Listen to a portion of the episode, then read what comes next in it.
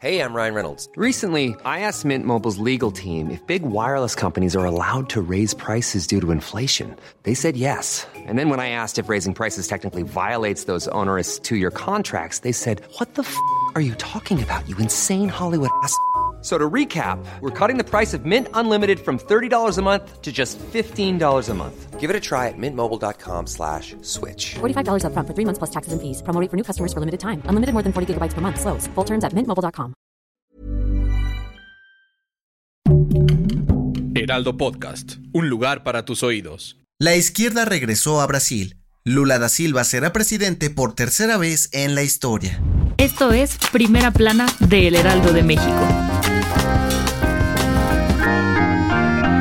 El día finalmente llegó, y este domingo, Brasil vivió una nueva e intensa jornada electoral para elegir a su nuevo presidente. Y en una de las elecciones más cerradas de la historia, Lula da Silva dejó en el camino al actual mandatario Jair Bolsonaro. Aunque hasta el momento de esta grabación no se han contabilizado todos los votos, Lula, de izquierda, se llevó la victoria con el 50.9% frente al 49.1% de Jair Bolsonaro, de derecha. Cabe mencionar que es la tercera ocasión que Da Silva llega al poder del país sudamericano. Sus primeros mandatos fueron entre el 2003 y el 2010. En 2017 fue condenado a 12 años de prisión por corrupción y cumplió 19 meses de la condena hasta que la justicia la anuló. Con su nueva victoria se consolida una nueva marea roja en América Latina. Y es que ahora Chile, Colombia, Venezuela y claro, México tienen gobiernos de izquierda, el cambio político más grande en los últimos 20 años. Las autoridades electorales alertaron que Bolsonaro podría denunciar fraude y comenzar una disputa por el resultado, por lo que están preparando un operativo en todo Brasil en caso de que sus partidarios salgan a la calle. Sin embargo, está previsto que Lula da Silva tome posesión el próximo primero de enero del 2023.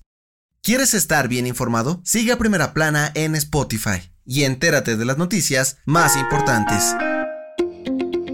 Como ya se está haciendo costumbre, AMLO anduvo de pata de perro este fin de semana por Sinaloa y además de echarle un ojito a su política del bienestar en el estado, dio a conocer que siguen trabajando para mejorarlo en todo el país. Nuestro querido cabecita de algodón aseguró que la 4T sigue firme en su compromiso de hacer del sistema de salud lo más parecido al de las potencias mundiales, por lo que para el próximo año invertirán más de 100 mil millones de pesos para lograrlo. Y es que según López Obrador, en administración anteriores se robaban el dinero y dejaban a su suerte a miles de adultos mayores y otros pacientes necesitados, pero bajo su gobierno eso es cosa del pasado. En este sentido, dijo que priorizarán la atención a pacientes con problemas cardiovasculares, cáncer y COVID-19 y que van a garantizar el abasto de medicamentos en Sinaloa y a lo largo y ancho del país. ¿Será cierto?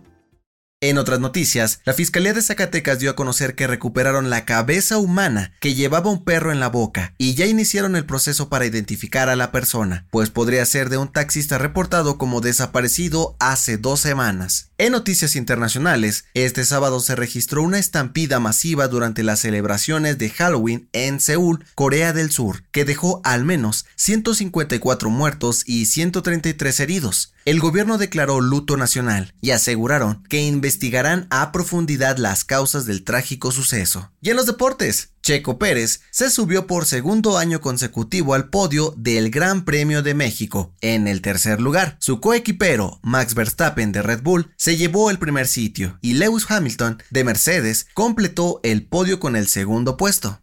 El dato que cambiará tu día. Este lunes se celebra Halloween en muchas partes del mundo y sin duda salir vestido de nuestros personajes favoritos para pedir dulces o ir a una fiesta es una de las tradiciones más populares y divertidas en esta fecha. Pero, ¿sabes por qué nos disfrazamos? De acuerdo con la Universidad de Berkeley en California, los orígenes del Halloween se remontan a hace más de 2000 años, cuando las culturas celtas celebraban el fin de las cosechas en una fiesta llamada Samaín. Se creía que los espíritus regresaban a nuestro mundo y con ellos llegaban hadas y demonios. Para ahuyentar a estas criaturas tenebrosas, los celtas encendían fogatas y se disfrazaban con pieles y cráneos de animales para espantarlos. Así nació esta tradición. ¿Ya tienes tu disfraz preparado para esta noche? Yo soy José Mata y nos escuchamos en la próxima. Esto fue Primera Plana, un podcast del Heraldo de México. Encuentra nuestra primera plana en el periódico impreso, página web y ahora en podcast. Síguenos en Instagram y TikTok como El Heraldo Podcast y en Facebook, Twitter y YouTube como El Heraldo de México. Hasta mañana.